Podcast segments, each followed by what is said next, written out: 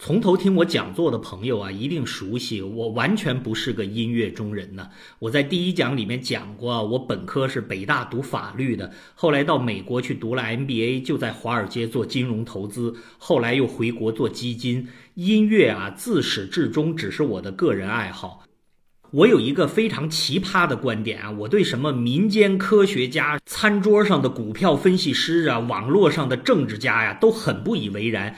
隔行如隔山呢，有很多东西就是需要专业知识，专业和业余之间有一个鸿沟很难跨越的。但是艺术啊，可能是一个例外啊，因为艺术更像是一个去权力化的开放体系，尤其是音乐，有所谓三次创作的意思。就是作曲家写一次，演奏家做第二次创作，然后听众听的时候做第三次创作。比如说，爱因斯坦听音乐的时候，可能听出来相对论和马勒的关系；弗洛伊德听贝多芬，可能发现他童年的阴影和欲望的挣扎。这些都是在欣赏音乐的时候，每一个人在对音乐做第三次的重构。这些东西是不可避免的。哪怕你是个所谓的我打着引号的啊不懂音乐，那种很懵懂的状态，也是音乐影响你的方式啊。所以音乐欣赏里面有一个听着特别矛盾的词汇，叫专业的业余爱好者。其实这种人啊，古已有之啊，很久以前就是所谓的贵族们呢，后来演变成知识分子。实际上，现在每一个音乐爱好者，如果你深入到古典音乐的殿堂里面，你一窥他的堂奥，你就是个专业的业余爱好者了。我现在啊，就甘心做一个业余的音乐爱好者。我想把我的音乐理念跟大家分享，这已经心满意足了。这现在啊，就是我的本职工作呀。你们可以说啊，我的职业生涯跨度有点大。其实这在金融圈啊并不罕见啊！我在华尔街工作了三年时间，我在那儿认识了很多朋友，也了解了西方所谓金融市场是怎么运作的。我尤其是对所谓的金融道德有一个完全崭新的认识，那其实就是缺德的另一个名字而已。在那三年里面啊，因为我的紧张度啊，给我心里面留下了阴影啊，所以纽约成为我心中啊最厌恶的一个城市，没有之一。可能就像美国人说的，美国分成两部分嘛，纽约和其他地区。你在美国的其他地方能见到那么多淳朴、善良，甚至木讷的、很可爱的美国人，可是你在纽约总是见到一些令人厌恶的、自以为是的家伙。他们每天坐着窜着老鼠的破地铁上下班，然后老听着街上乒乒乓乓的响枪，还意淫自己生活在世界的首都。哎呀，真是可发一笑啊！我就是在这样扭曲的世界里面见过了不少奇人奇事啊，尤其是华尔街，那是人性挣扎的一个浓缩版啊。我一个星期见的事儿啊，比其他地方一年见的都多呀。比如说啊，华尔街给人那种生活上的压力啊，让很多人啊有了财富，就是达到经济自由以后呢，想做一些人生其他领域的扩展。也就是说，实现他自己的梦想。比如说，我身边就有一个朋友，他是个印度裔的美国人，长着那种黑黢黢的。他四十岁的时候吧，突然有一天跟我们说，他从投资银行辞职了，去上医学院。这才让我们毁三观呢！医学院是随便什么人能上的？你从协和到北医大，到西方的约翰霍普金斯，基本上几年下来，你要脱层皮的。哎，这个家伙从四十岁左右开始，先从生物化学学起，最后上了医学院，在接近五十岁的时候成为一名实习医生。后来啊，我见到他，我问他：“你为什么要这么做？”他的回答相当的华尔街呀。他说：“因为当初我来到华尔街挣钱，没日没夜的干啊，我以为钱挣到一定地步，比如说身家过亿之类的，实现了王爸爸说的小目标嘛。”我就可以无所不能，我就可以在这个世界上称王称霸。后来发现，哟，钱不是万能的。我实际上这不是钱的局限性啊，这是人的局限性啊，唯吾有身嘛。这个时候，他突然发现，原来有一种职业在这个世界上能够过一把当上帝的瘾啊，这就是去做医生。他跟我们绘声绘色的描写啊，说他在急诊室实习，一个出了车祸的病人，血丝呼啦的给推进来了。他划开他的身体，注射进这个东西，连上那种仪器，忙了几个小时之后，终于把他从鬼门关上拉回来了。他这时候已经精疲力尽，都瘫在地上，但心里面那种满足感啊，他说那就是上帝造人时候的满足啊。哇，这个家伙就算救死扶伤的时候，仍然带着自大狂的味道啊！不过这一点都不奇怪，你要是在华尔街做惯了啊，各种各样填满人 ego 的方式啊，就成了人生基本上追求的唯一目标了。只是他们没有弄懂，欲壑难填啊！哎，我身边呢，倒有一个这种很好的例子。这位先生啊，叫 Gilbert Kaplan，吉尔伯特·卡普兰。他是华尔街的金融家和出版人。我在华尔街的时候，像我这种金融界的小人物啊，我们每天看的东西啊，包括《华尔街日报》，还有一个叫《巴伦》的杂志，这都是我们研究市场、做分析用的。但当时还有一个销量非常大的，是个周刊，叫《Institutional Investor》。机构投资人，我是没订阅过这本杂志，我是偶尔翻过，它里面有一些专业文章，但是不知道怎么回事，它老提一些基金经理的私生活之类的八卦的东西，可读性还是不错的吧。它的出品人就是这位卡普兰先生。他一九四一年的时候出生在美国，六十年代的时候大学毕业就跑到华尔街去工作，成为一个青年才俊，挣了不少钱，志得意满。哎，突然间有一天造化弄人呢，他去听伟大的 Stokowski 排练。这个大指挥 Stokowski，这乐迷应该再熟悉不过了吧？所谓史上的十大指挥家之一，是他把费城交响变成世界超一流乐团，才交棒给奥曼迪的。他录了很多音响特别绚烂的那种发烧碟，不过现在我们最熟悉的还是他给迪士尼的那个电影《幻想曲》，就是《Fantasia》做的配乐。按照这个卡普兰自己的话说啊，音乐响起的瞬间啊，我任由泪水从脸颊上滑落呀。从那一刻起呀，他整个人脱胎换骨，一粒种子就此种下，等待发芽。他后来啊，创办了《机构投资人》这本杂志。如果我没有记错的话，我到华尔街的时候，他已经把这本杂志卖掉了，赚了他的第一桶金。《华尔街日报》猜测说啊，他应该卖了七千五百万美元，所以他真正做到了财务自由。哎，他对音乐的爱就再度勃发起来了。当然，同时还有我前面说的华尔街人典型的自我实现的欲望啊，他需要找一个借口。这两者合在一起，最好的结合点，竟然是马勒的音乐。卡普兰是第一次听马勒的第二交响曲复活的时候，就做了这样一个判断：我一定要掌控这段音乐，这是我人生的使命。于是他就从初级阶段开始去进修音乐。说实话，这可真不容易。比如说，他要从钢琴课到指挥课，从基本的指法到乐理开始学起。后来啊，他学了一点入门的知识，他就飞遍全球啊，和当时最著名的马勒的顶级指挥家去吃饭聊天儿。比如说 h i t i n k 呀、索尔提呀这样人都跟他交往过。他请人家吃饭呢，就让对方给他讲马勒音乐的奥秘，然后他教对方怎么投资理财。哇，这倒是两不相欠啊！当然，他毕竟是受过高等教育的人嘛，所以他认真的去研究马勒音乐的版本。比如说，当时他就从荷兰基金会买了马勒的手稿啊，然后自费的影印出版。当然有一件事情比较奇葩，我不知道他是哪儿有机会买到了马勒送给他太太艾玛的戒指，然后让自己的老婆戴在手上四处显摆。哎呀，我不知道他知不知道啊？这个马勒跟艾玛的感情不是很融洽呀，这是一个很典型的脑残粉才做出的事情来。只是当时人们一听说。他首选马二作为他演奏的第一个曲目，都非常惊讶。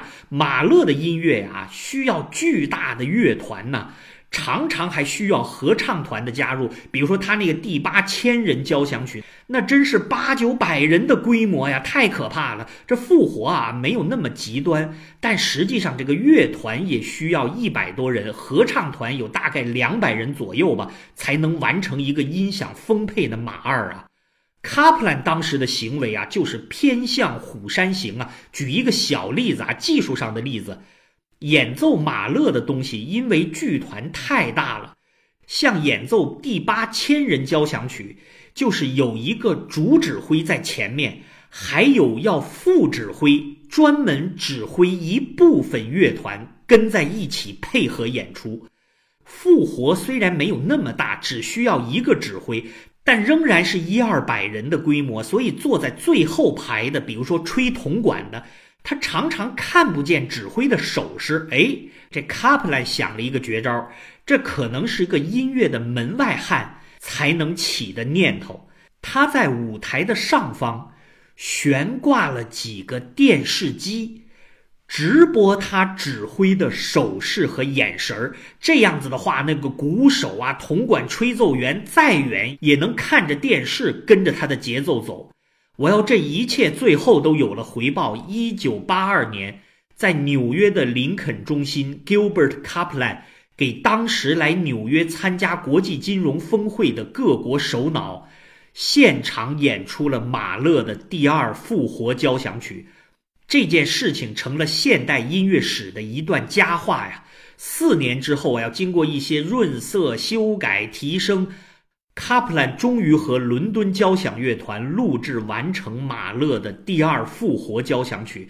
此后啊，他又不断的磨合修改。二零零二年，又指挥维也纳爱乐重录了一版新的马勒第二交响曲。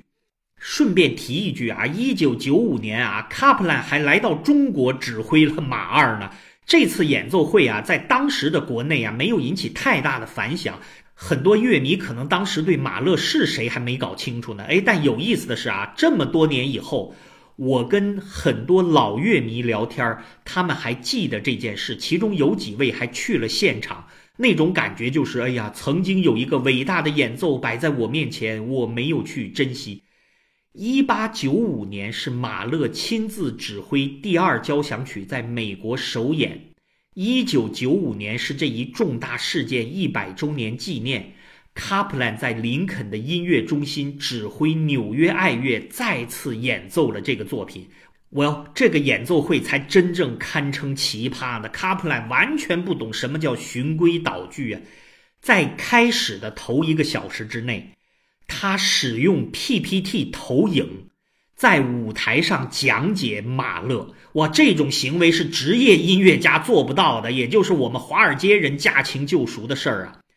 卡普兰的指挥姿势啊，相当的业余啊，网上有录像，大家可以去查一查。他站在指挥台上啊，浑身哆嗦抖动啊，这就是他的指挥风格。哎呀，其实也没什么的，福特万格勒不也是轻轻的抖吗？所以我才会说啊，音乐有所谓的三次创作。卡普兰不仅以乐迷的身份做了第三次创作，还以指挥的身份过了一把二次创作的瘾。